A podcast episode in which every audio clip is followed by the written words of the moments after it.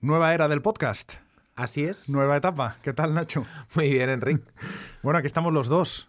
Qué raro, ¿no? Cara a cara. Cara a cara. Sí, sí, Además, con Nueva Era, no solo porque no está Ana, que ya la semana pasada nos despedimos, sino también porque ahora lo estamos grabando en vídeo. Correcto. Nos están enfocando dos cámaras eh, y esto es un parte de, de las novedades que vamos a ir sacando en esta. ¿Qué? Nueva edición de. No te, no te- pero es que Es sigue. que tampoco es No, nueva temporada. A mí me gusta ya. En el podcast no me gusta lo de las temporadas. Porque Sí. las temporadas van con o septiembre o enero en la, en la radio. Y hemos, hemos cogido muchos vicios de la radio en, los podcasts, como lo de las temporadas. tal, Pero en realidad un podcast No tiene temporada, ¿no? Es que es porque, continuo. Claro, porque lo puedes escuchar el de hace tres años. A lo mejor hay alguien que nos empieza a escuchar el primero de aquí un año. Sí. Entonces, eh, temporada, no sé qué. No, ya está. Simplemente, nueva etapa, se ha ido Ana.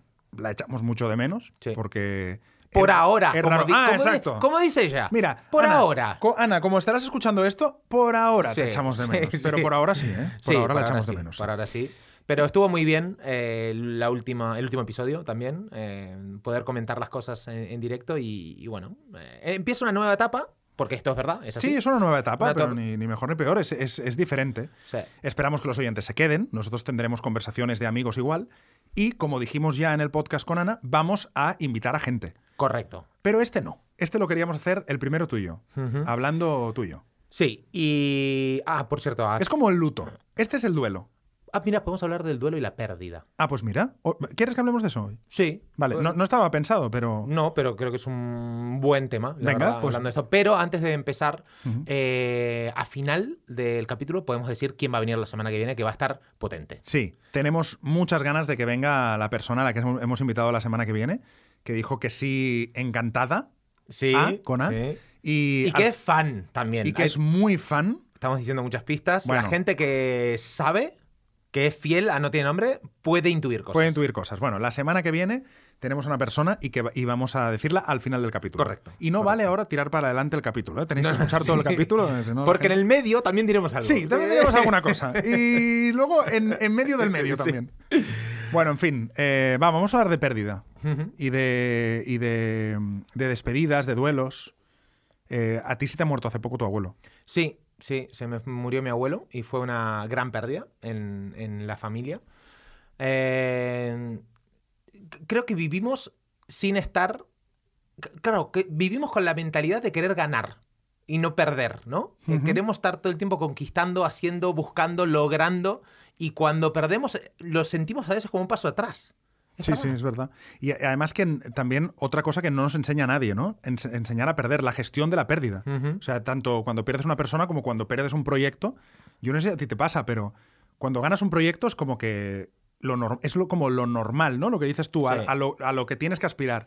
Pero cuando pierdes un proyecto, te sientes, hay veces que te puedes sentir incluso eso, inseguro, eh, mal, y dices, hostia, es que la vida es ganar y perder también, ¿no? Sí, o sea, sí. también perder también tiene que estar dentro. No, no, todo el, no todo el rato se puede ganar. Sí, es que vivimos en esa cultura del ganar, ¿no? Y, y- y nos abruma perder, es cierto. Y como a veces también lo que nos pasa es que nos distorsionamos un poco lo- los pesos, por así decirlo. Ganamos un montón de cosas y no le damos tanta importancia cuando hay una pérdida y ahí empiezas a valorar todo, mirás en retrospectiva, mirás para atrás y decís, ostras, si es que Todo lo que había ganado. todo ¿no? lo que había ganado y no me di cuenta hasta que lo perdemos. Es verdad, sí, sí. Eso pasa. Pasa también con los. Eso pasa mucho con los comentarios, por ejemplo, en redes. Tú puedes tener, por ejemplo, Sí. este programa, a lo mejor tiene. mm, Ponte, ¿eh? 50 buenos comentarios, pero buenísimos, ¿eh? Me encanta, os escucho cada. De repente, que entre uno Sí. y diga, es una puta mierda, y te vas a estar todo el día pensando en el, es una puta mierda. ¿pero por qué? Pero, hostia, ¿pero qué le molesta? Pero... Y, y te- y solo te vas al que no le gusta. Y con la pérdida creo que pasa mm, bastante igual Sí. que nos vamos siempre como al, al- al- a lo que hemos perdido sin ver todo lo que hemos ganado desde que hemos nacido, ¿no? To- todo lo que hemos evolucionado, todo lo que hemos ganado. Es como que no. Eso no, no lo vemos, ¿no? Solo vemos el día que perdemos algo, el día que. Es verdad.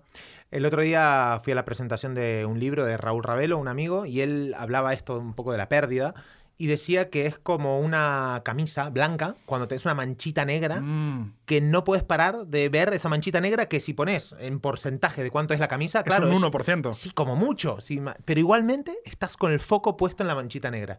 Y es tal cual. es- Nos es enfocamos en lo malo. Sí, ¿Puede ser sí. eso? Que nos enfoquemos solo en lo malo. Sí. Hmm. Yo creo que es más por la, cul- sí, por la cultura del ganar esta que, no, que, que a veces nos revienta. Nos revienta, sí, sí, sí. Bueno, ya ni hablar cuando, cuando decimos de perder a personas, ¿no? Que perder una persona es como lo, lo peor que, puede que nos puede pasar, ¿no? Perder a un ser querido. sí. Esa es la peor pérdida, ¿no? A- absolutamente. Eh, la otra vez hablaba con Ani, con mi pareja, eh, algo que no nos habíamos planteado antes de ser padres, que es, hey, el hecho de tener un hijo te pone en una situación de fragilidad, entre comillas, de decir, está la posibilidad ahora de que lo pierda. Y ese sufrimiento no tiene precio. No lo- yo creo que no lo calculás antes. No, no sos consciente de lo que puede llegar a, a- lo que te puede llegar a doler perder un hijo. No, no conozco mucha gente así relativamente joven que haya perdido un hijo, por suerte. Eh, pero creo que ese dolor debe ser. mm, Bueno, la, la gente que lo ha pasado o que tiene hijos te dice que es el peor dolor, Sí, ¿no? sí, sin lugar a dudas. Me puedo llegar a emp- empatizar. Y antes de ser padre, esto me pasó mucho, ¿no? Eh, antes de llegar a ser padre, yo podía comprender lo que, mentalmente, digamos, lo que puede llegar a ser tener un, perder un hijo, ¿no? Pero cuando sos padre, es, es que se te activa algo, no, no sé cómo llamarlo, Enrique. O sea, el padre madre que nos está escuchando podrá empatizar con algo hace clic y, y todos, es como esa frase de Gran Hermano, en la casa todo se magnifica. Todo se magnifica, ¿no? Pues de verdad que con un hijo eh, se magnifican las cosas, para lo bueno y para lo malo. ¿Y te, te puedo hacer una pregunta personal? Sí, claro. Em, ¿Crees que sería, pe- pero contéstame sinceramente, Sí, esto, obvio. no tiene, esto no tiene nombre. Sí, sí, está claro. Eh, ¿Crees que te dolería más perder a Ani o perder a tu hijo ahora mismo? Porque yo, como no tengo hijos, para mí perder a Alma sería como perder, mm, vamos, o sea, no sé, es que me- ni, ni lo- ni pienso el dolor que sería, ¿no? Porque sería perder como mi, la persona con la que comparto co- complicidad, una vida, has construido un futuro, o sea, se va como todo la mierda y sería horriblemente mm, eh, doloroso, ¿no? Que, que Alma se muriera mañana, ¿no? Entonces, cuando tienes un hijo, ¿puedes calcular si te dolería más? Porque claro, criar a Bruno tampoco sería lo mismo sin Ani. No, no, Nada claro. que ver. No, no, no, no. no, Claro, entonces, totalmente. Eh, Supongo que también la pareja gana, ¿no? A- eh, gana puntos a partir de que tienes un hijo, ¿no? Muchísimo. Ah, ah, mm, ah. De hecho, lo pensaba y lo hablaba con Ani el otro día. Imagínate que uno de no- nosotros dos nos faltara, ¿no? Claro, Eh, claro, para Bruno ya, porque Bruno ya es consciente de mamá y papá, claro. Eh, que, que somos personas que estamos mucho en la vida de él, ¿no? No, no como mamá y papá, pero... Claro, pero que a- estos dos están aquí siempre. Eh, sí, hay un vínculo con estos dos especial, diferente, no sé qué, pero los veo mucho a esta, esta creo que se ¿no? quieren entre ellos Sí. incluso. Eh, y, y también una cosa que había leído y escuchado mucho es que al, el bebé, cuando nace, tiene ese vínculo con la madre que, que no tiene con el padre, Mm, evidentemente. absolutamente. Y para que él vea y, y genere vínculo con el padre, lo que tiene que hacer el padre es querer y cuidar mucho a la madre. Porque Ah, de no esta tanto a él, manera- sino a la madre. Exactamente. Él está viendo que este ser humano de ahí está conectado con la madre, que para el bebé son es su. Dios, claro. No, no, es que son lo mismo. El bebé no tiene conciencia hasta pasado un año y pico que se separa de la madre, que es un ser separado. serio? Sí, lo leí la otra vez. Hostia, qué guapo eso. Esto es increíble, O sea, el bebé cree que es, que es, forma parte de la madre. Exactamente, pensá que vivió nueve meses dentro claro, de la claro, madre. es que realmente es parte de la madre. Claro, está el cordón umbilical y de repente prum sale, no tiene noción. Ah, soy un ser separado. Claro, no. claro, claro. Esto es un proceso que No tiene conciencia aún, qué fuerte. Entonces, volviendo a tu Y pregunta. respondiendo a mi eh, pregunta. Exactamente. Respondiendo a tu pregunta. eh, eh, de las dos man Creo que, si te soy sincero, lo último que quiero en la vida es que se vaya mi hijo. Y lo último también es Ani. Si me Claro. haces elegir, hostia, dirías que sobreviva mi hijo. Pero sí que tengo una respuesta clara, es que prefiero irme yo ante, o sea, doy mi vida por ellos. Eso, eh, eso sí, O sea, preferirías irte tú que que se muriera cualquiera de los dos. sí, sí. Pero ¿lo dices a conciencia plena? 100%, 100%. Sí, sí. Qué fuerte, ¿eh? Te lo juro por mi, por, por uno, por mi vida, por todo. Sí, Hostia, qué fuerte, claro. sí. Es que también se me hace muy duro. Claro, pensar, en- que no esté uno de los dos. ¿no? Claro, O sea, que, qué no vida, esté, ¿no? que no esté mamá para Bruno. Que, o sea, yo. Uf, claro, es que da, da igual, tengo que hablar de esto, Enrique. es que me vea- Perdona, me has dicho tú Sí, que hablemos pero- de, de pérdida. Claro, es que estos esto temas es un tocan, tema pero muy delicado, sí, claro. sí, sí. Pero- y no- habrá gente que habrá perdido a su- que nos escuchará que habrá perdido a su pareja y a- o a su hijo, ¿eh? También. Sí, sí. O sea, que está bien que, que vayamos un poco al fondo para, Porque esto, pues hay gente que le pasa. Sí. Y es una, es una putada. Y sobre todo que mucha gente que no, que la mayoría no, joder, valorar lo que se tiene, ¿no? Porque a veces lo damos todo por, por dado, ¿no? Eh, tengo un hijo, tal. Bueno, tienes un hijo, está sano, está bien, eh, tienes una pareja. Hostia, es que, eh, por lo que decíamos, ¿no? No ver la manchita negra, sino ver que Sí. la camisa blanca es, es muy amplia. Sí. em, tengo un amigo, Jaime, que, que vive acá en Madrid, que tuve, bueno, no, no la suerte porque forzamos un encuentro. Nos conocimos hace como 10 años y pasamos un montón de años sin hablar. Y hace poco, en el 24 horas, él vino al- al- a saludarme después de muchos años. Qué guay. Y no sé por qué siento como una persona que, que- que es mi amigo. Que hay un eh, vínculo Que especial, hay un vínculo especial, por más que no nos conocemos tantísimo, pero sé que hay algo especial con él, ¿no? Y él me hablaba eh, ese día de que él tiene dos hijos también, un hijo y una- un chico y una chica, y me decía cuando, por la noche, cuando su bebé está enfermo, que él dice, si hay un botón que mi bebé se cura automáticamente, pero no te digo enfermo de, hostia, con un cáncer o con algo No, no, no, claro, con- constipado, Sí, lo que sea, exactamente. Me dice, ahora mismo hay un botón de reset y a mí yo pierdo todo lo que he conseguido en mi vida a nivel material, de estatus de trabajo, de dinero, de todo, y él está bien, lo hago sin pensarlo, decía. Es increíble lo que se activa, ¿no? Cuando eres padre. Yo, como aún no lo, puedo- no lo sé, Claro, no lo, no, lo, no lo concibo, ¿no? Que sea. Pero el otro día yo hablaba con un amigo mío también, con Henry, que acaba de tener un hijo, Sí. y me decía, tío, me levanto a las 3 de la mañana porque llora, porque está cagado el niño. Lo cambio, dice, y no lo cambio como había hecho todas las cosas de mi vida, que es, venga, va, lo máximo rápido tal. Dice, lo cambio con, con. O sea, no tengo prisa. Es como, son las 3 de la mañana, ya me he despertado, pero no tengo prisa. Dice, y lo, lo estoy cambiando, y no lo cambio en plan, venga, para que no llore y a poder dormir yo. No, lo estoy cambiando A para que él está bien. claro. Para que él esté limpio, para que él esté a gusto. O sea, es como. Es la única cosa como que, que haces por otra persona 100%. 100%. Te, te pones 100% es la prioridad. Hoy, hoy con Bruno, hoy dormí muy poco. Mi ave salió a las 7.40 de la mañana de, de Barcelona. Eso significa levantarme a las 6. A las 3 Bruno se levantó con mucha tos. Mira, ha salido al padre. Sí, sí, sí, sí. Em, te lo prometo que me, me- me vino el comentario de Jaime, ¿no? Y, y digo, ahora mismo es que cancelo todo, hago cualquier cosa para que... Yo escuchaba cómo se ahogaba. Para que no tosa. Sí, pero no es no solo la tos, ¿no? Ya, ya, ya. Para que no lo pase mal. Eh, pues sabes que no está durmiendo, está llorando, la está pasando mal. Y, y- y claro, yo, yo escucho ahora, el- me voy para atrás, el Nacho hace un año y medio y diría, venga, tío, una, una tosecita, vete por ahí. No, no, es que de verdad lo siento así. Te Claro. lo juro que activaría, pagaría, haría lo que haga falta para que esté bien. Claro, y cada pequeño, me imagino que al revés también, cada pequeño logro que él consigue para ti debe ser como un mundo. No, ¿no? no, es tremendo, tremendo. Sí, sí, sí. O sea, te, te tira una pelota y decís, ¡oh, mira! Mira, sabe tirar una pelota. Pero, y Y se también ha caído, ¿no? Sí. el otro día Ani le contaba a una persona también cosas de Bruno y le digo, Ani, ubícate. No le interesa. A la gente no le interesa. Todas estas chorradas son internas. Sí, es entre eso, ta- nosotros. eso también es verdad que, te lo digo con todo el cariño del mundo, que eh, los padres tenéis que empezar a entender. que- Empatizar. claro, que a los otros no nos importa tanto. Totalmente, pero totalmente. O sea, esto es así. al- eh, Las chorradas que te muestran, eso tiene que ser interno. Tiene que ver con su familia, con Claro. los abuelos y poco más. Ah, no abrumes a la gente con vídeo de tres minutos lo que hace y hizo. Ah, Claro, no. que no, ese- solo te interesa a ti como madre. Solo te interesa a ti. Sí, el resto ve a un niño haciendo ah. Exactamente, Sí, y sí, le sí. cuentas cosas por arriba, además. Eh, ahora porque estamos en un micro y me voy soltando. Pero si no, a la gente, bien, bien, todo bien. Ya y está, chao. sí. Porque al 99,9, y está bien, es correcto, le interesa que esté bien y poco más. Y poco más, sí. Y, Y se poco acabó, más, sí. sí. En mi caso, por ejemplo, sí. Sí, Me sí, interesa sí. que tu hijo esté bien. Punto Eh. Exactamente, y listo. Ya Punto. si ha subido. Es que ha subido un columpio. No, te da igual, igual. lógicamente. Porque a mí me da igual con el 99,9% de bebés del mundo. Mientras Correcto. est- ¿Están bien? Fantástico. Eso es como el antiguo vídeo de la boda, cuando te ponían, mira, Oh. el vídeo del viaje, es Sí. que me da igual. Tú has ido a Kenia, te lo has pasado bien, entiendo que lo quieras compartir, pero es que a mí me da igual. Sí, o- mi padre es muy gracioso también para muchas cosas. Él le encanta ir en moto. Y se hace rutas ahí por Cataluña en moto. Y se pone la GoPro. La GoPro. Muy bien. Venga, 35 minutos de ruta. Vamos a verlo. Todos. Aparte. Claro, claro. ¿Qué- me Tortúrate tú, ¿no? Claro, es que con, con un clip de 10 segundos, o sea, tenés suficiente. Hazme un tráiler, ¿no? Sí, Hazme un exactamente, tráiler. Exactamente. Oye, y qué, y a- hablando de pérdida, porque yo siempre me pregunto, ¿qué, qué es el duelo, tío? Porque cuando dicen, tienes que pasar el duelo, Mm. ¿cómo se pasa un duelo? O sea, ¿y cuándo sabes que se ha terminado un duelo? Ah, qué buena pregunta.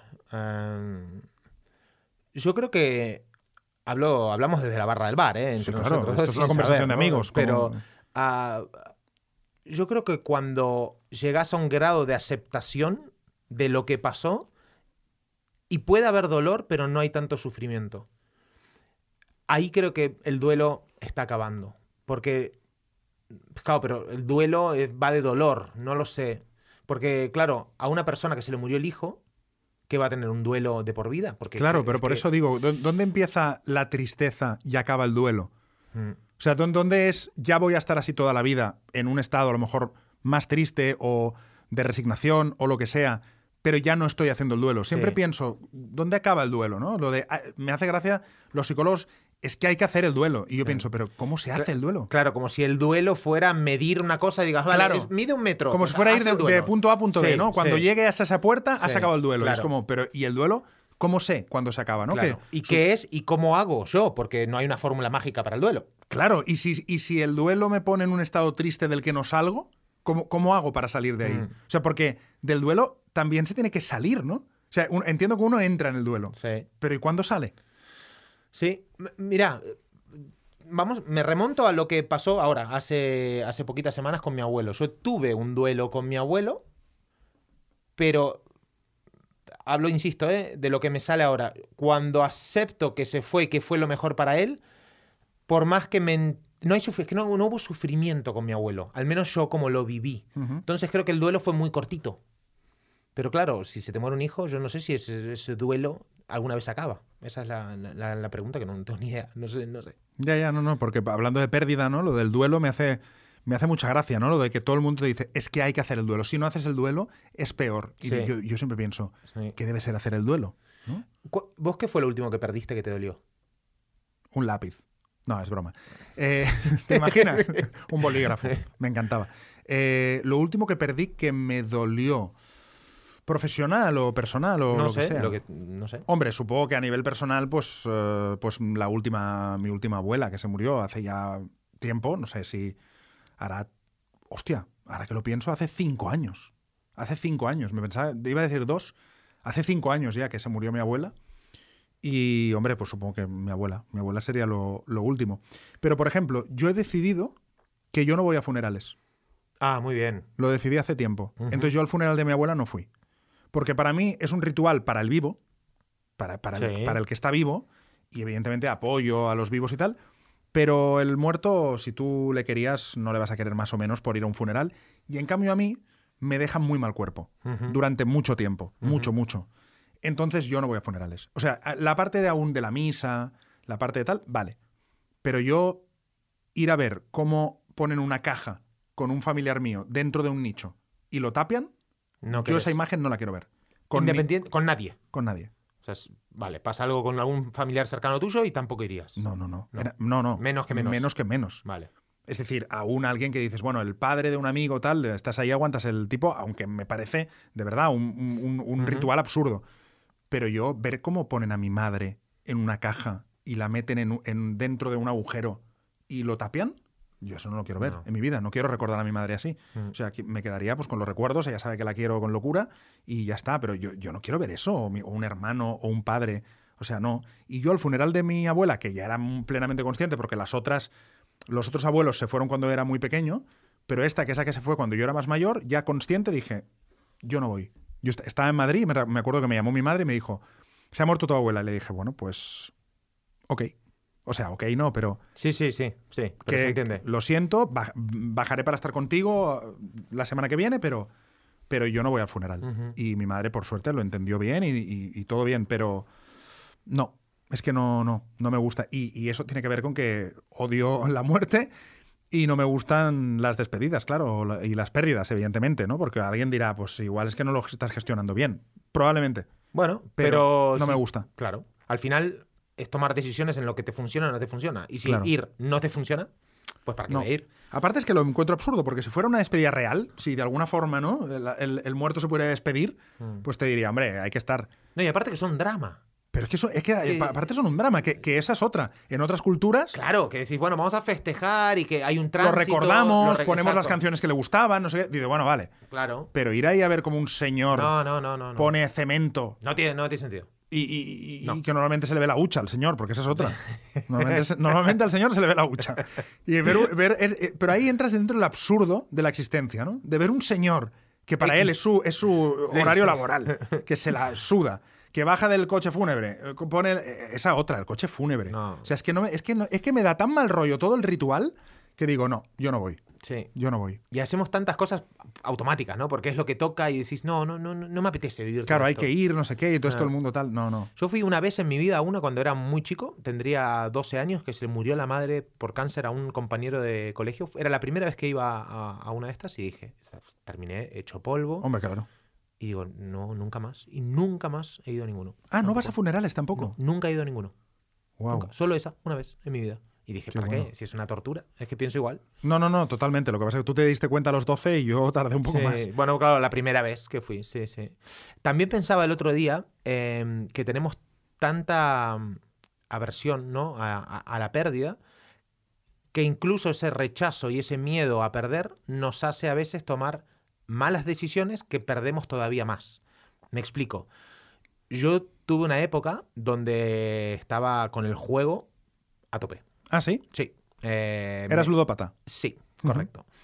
Ah, y me iba con un amigo a los casinos siempre, por la noche. Bien. Y, y ahí vi cómo era el patrón de conducta, porque cuando, im- imagínate, agarramos 200 euros, los pierdo, ya tenía miedo de perder esos 200 realmente. O sea, cuando lo- los perdiste, pero decís, puedo recuperar, ¿no? Y por miedo a perder esos 200 definitivamente, ¿qué hacía? Agarraba otros 200 y ponía más dinero. Bueno, a ver si recupero y, y llego a, los, a estar en tablas. Claro, o sea, es el miedo a perder lo que hace que pierdas más. Exactamente.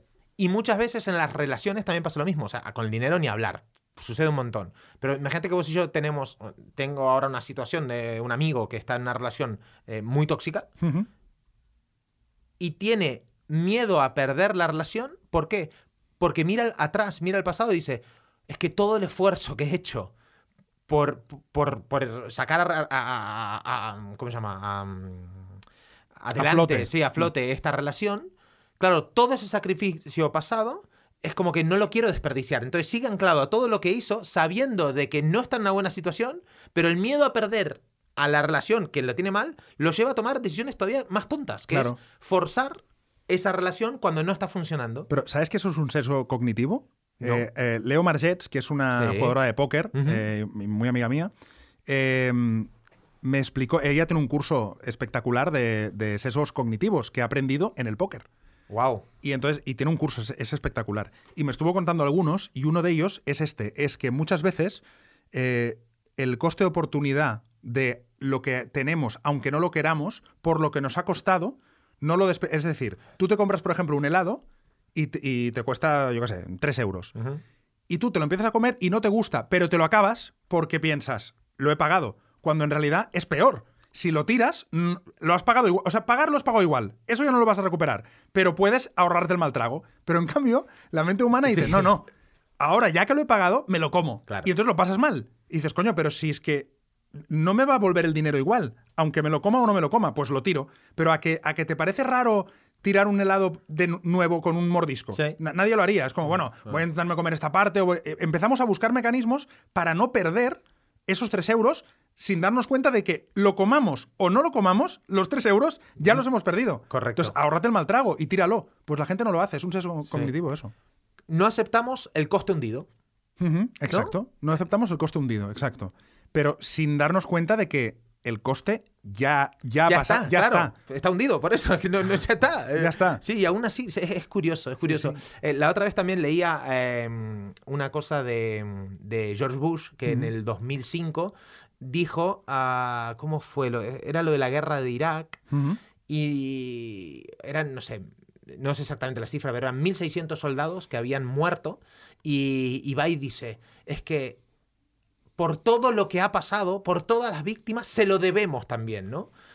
Vamos a seguir en guerra para honrar a todos los que se Claro. fueron. Entonces, Y para claro, ahorrar a esos, vamos a matar a 1.600 exact- más, ¿no? Exactamente. Y después tuvieron seis años de guerra más, que claro, no sé cuántos muertos más. Pero Claro. otra vez mirar para atrás, nos, la pérdida nos hace tomar malas decisiones y perdemos más soldados En ese momento decís, no, más fácil, pongo el freno de mano, me voy de acá, he perdido 1.600 soldados, pues mira. Absolutamente. No, ahora perdemos 4.500. Y nos, y nos siguen y nos escuchan muchos emprendedores y emprendedoras, y ese es un error también que les pasa a muchos emprendedores, que es, empiezas un negocio y entonces pierdes, pierdes dinero, ves que no va, no va, no va, pero como llevas un año invirtiendo tu tiempo y tu dinero en eso, sigues perdiendo. Coño, no.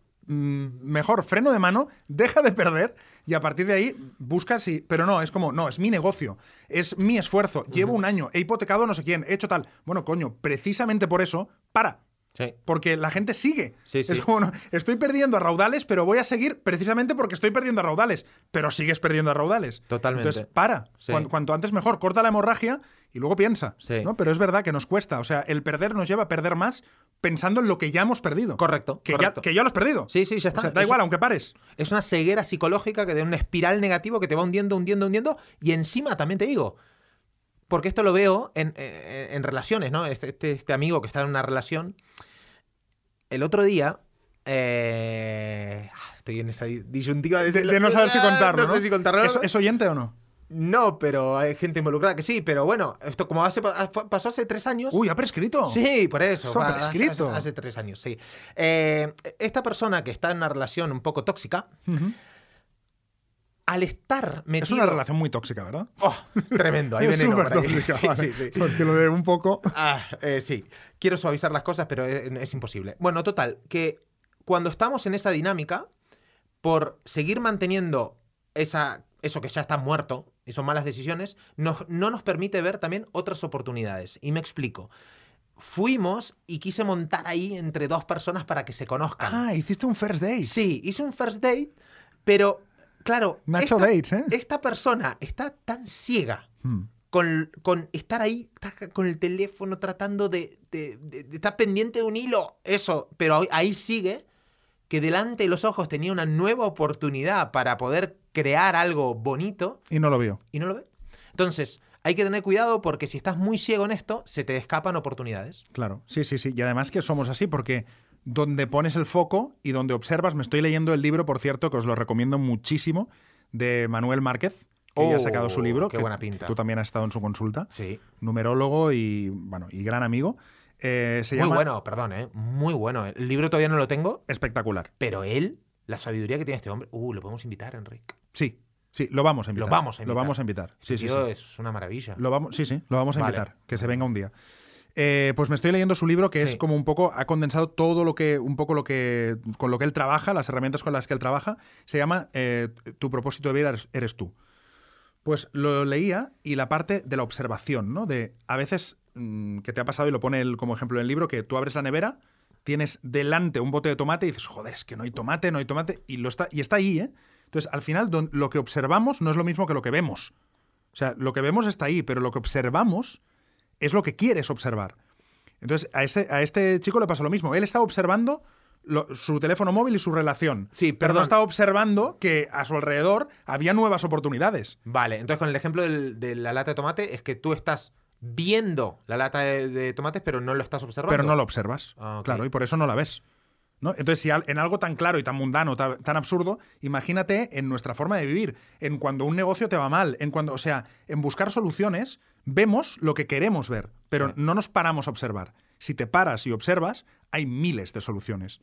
Pero si lo ves desde el prisma del de, el problema, de la urgencia, de, desde el prisma en que te ha surgido el problema, estás observando el problema. Hay que observar la solución. Entonces, a mí eso me parece un, un punto muy guay. El de decir, me voy a, ir del problema, el problema está ahí y sigue estando, pero me voy de eso, voy a observar qué soluciones hay a ese problema, ¿no? En un negocio, en una pareja, en lo que sea, en el ámbito que sea. Me parece interesante eso. Sí, y también pasa mucho, como decías, en los negocios. Eh, tengo un amigo que también tiene una empresa. Em, de repente empezaron a pasar ¿no? Eh, cosas, problemas, que era porque no tenía ni sistematizado, automatizado, creció muy de golpe y claro, ¿eso qué le lleva? Estos problemas que estaba teniendo le llevó y dijo, uy, no puedo abarcar todo, necesito contratar más personal. Y empezó a contratar más, a contratar más. Y cada vez iba peor. Cada vez iba peor. No era cuestión de, sumar Claro. a- Era cuestión de organizar. Claro, era de limpiar, de simplificar y de los cimientos trabajarlos. Y decir, bueno, acá voy a automatizar esto, voy a poner en orden esto, mm, tener la estructura sólida. Pero pasa mucho también. Eh, Claro, es que fíjate que sin estructura, ¿cómo vas a poner Edificar, gente si no claro. sabes dónde, dónde va cada uno. ¿no? Primero es qué necesito, qué estructura, y a partir de ahí a buscar a la gente. Sí. Que por cierto, un día hablaremos eh, de lo difícil que es encontrar un buen equipo oh, para trabajar. Sí. Un día deberíamos hablar de esto. sí. Porque es complicadísimo encontrar un buen equipo Sí. de, de personas para, para- para trabajar. Y también me gustaría un día hablar de un tema, porque aquí como vamos a, a calzón quitado y lo decimos todo como lo pensamos, también me gustaría hablar de la gente, porque a ti también te habrá pasado, la gente que se postula para trabajar contigo. Me- te estás Sí, riendo. sí, es que- No es lo mismo, pero me, me gustaría que si alguien está en este momento buscando trabajo o se postula, que entendiera que si te postulas para trabajar, tienes que postularte eh, mostrando el valor que aportas, no pidiendo trabajo. A mí lo de pedir trabajo me parece de, de hace dos siglos. No es quiero trabajar contigo. O que, no, es yo te puedo aportar esto. ¿Te interesa? Sí o no. Pero yo te aporto esto. Porque si no, a mí hay gente que me dice, es que me gustaría trabajar contigo. Pero, Vale, pero sí, si ni y- siquiera me has dicho qué haces. Claro. O, o no sé si te necesito yo en mi equipo. A lo mejor ni necesitándote, pero te lo vendes también lo que tú haces y dices, oh, pues igual me crea una necesidad y digo, pues sí. O igual sí te necesito y hacemos match. Pero esto de busco trabajo me pone muy nervioso. No, no busques trabajo. Di al mundo el valor que aportas. Y no soy yo ningún coach ni nada de esto. ¿eh? No, no, no. Pero que me. Pero eso es sentido común casi ya, Enrique. Claro, por eso digo nosotros, sí. que lo veo en LinkedIn muchas veces. mm, busco trabajo y digo, hostia, es que busco trabajo es la peor manera de buscar trabajo. Sí, sí. Y ya te pones desde la necesidad. Claro. Estoy, estoy necesitado, denme, por favor. Claro, denme. dame No, algo. No, no, no, tío, al revés. Claro, no es limosna. No. Es yo tengo un valor que es este. ¿Quién lo necesita? Y aparte Eso es, mola más. Claro, es una manera de entrarle al otro. O sea, eh, vamos a ponernos que nos entran a nosotros. ¿eh? En, en cualquier. Llevémoslo a una relación personal, ¿no? Hola, Claro, busco dame amor. amigos. Claro, ¿me das amor? Claro, no. no. Es yo soy la hostia. Busco pareja. Claro. Tío, eh, vete por ahí. Claro, que no, exacto. con esa necesidad a mí no me vengas. Claro, ¿quién va a un bar y liga diciendo busco pareja? Claro, Nadie. no. Eh, enseñas tu, tu mejor parte, te has puesto colonia, eh, bailas, ha- haces un chiste, lo que sea, y la- el otro dice, ah, igual mola en Eh, mi vida. Claro, si al final nos Pues estamos conquistando laboralmente. Pues esa seducción en lo laboral también tiene que estar. Totalmente. Es un apunte, ¿eh? pero es que mm, lo veo mucho últimamente de busco trabajo, mm, quiero trabajar mm, contigo, tal. Y es como, hostia, pero no es quiero trabajar contigo, es ¿qué, qué, qué tienes? Sí, y, y- y no quiero sonar muy frío, pero vamos a, pensar- a ponernos en, en la mente del que está contratando. La ilusión de ti que no te conoce, le da igual lo que tú quieras. Absolutamente.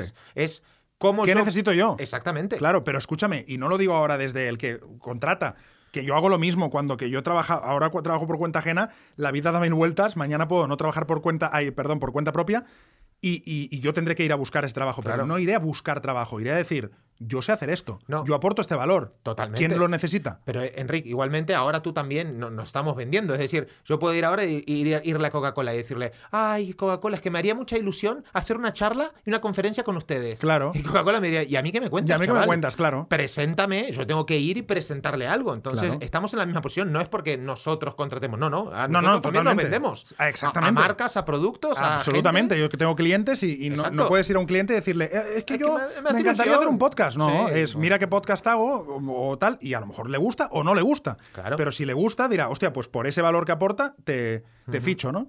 Y yo creo que es un buen consejo, la verdad. Sí, sí. Y, y para ir cerrando, porque creo que... Sí, nos tenemos que ir, nos tenemos que Vale, eh, algo, positivo, el miedo a perder tiene que tener. ¿No? No sea todo, porque hemos visto todo un poco como desde el aspecto negativo. Bueno, yo creo que es un motor, ¿no? También. Al final, el miedo a perder también funciona como motor. Por no perder, uno se pone en marcha, ¿no? Sí.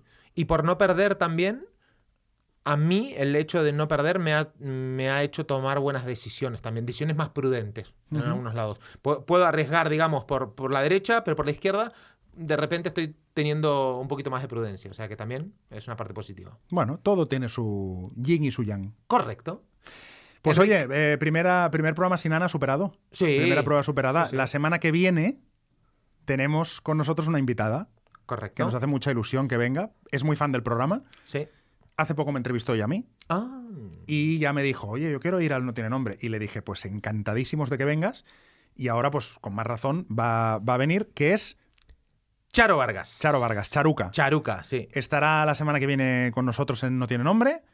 Y, Y la ahí- semana que viene ya os decimos la siguiente. Sí, ahí empieza la rueda. y ahí empieza la rueda de invitados. De invitados y también, Enrique, te digo, me- se me ha pasado el tiempo volando, ¿eh? Sí, sí, sí, sí, por eso. También haremos tuyo. Sí, Iremos gusta, tuyo ¿eh? y de vez en cuando invitamos a gente. Me gusta. ¿Seremos o dos o tres? Bien, ah, tengo una idea. Venga, Voy a invitar a gente también que sean amigos míos, claro. por ejemplo, que tú no conozcas, y que diga, "Mm, este tío o esta tía tiene que venir al podcast, tiene que conocer a Enric y puede salir una charla interesante también para los oyentes. Para los oyentes, claro. Sí, sí, sí, sí. ¿Te parece? Me parece fantástico. Yo te- te presento gente, tú me presentas gente y gente común. Pues mira, los próximos dos capítulos tenemos un reto. Vale. Tú me traes a alguien que yo no conozca ¿Vale? y al revés, yo te traigo a alguien que tú no conozcas. Perfecto. Vale, o sea, ahora Charo, que conocemos los dos. Exacto. Luego uno que yo y luego uno que tú. Correcto. Venga, hecho. ¿Hecho? Hecho, trato hecho. Bien. Hasta la semana que gusta. Hasta luego. viene. Adiós. No tiene nombre. Nacho Mullenberg y Enrique Sánchez. Un podcast producido por 729.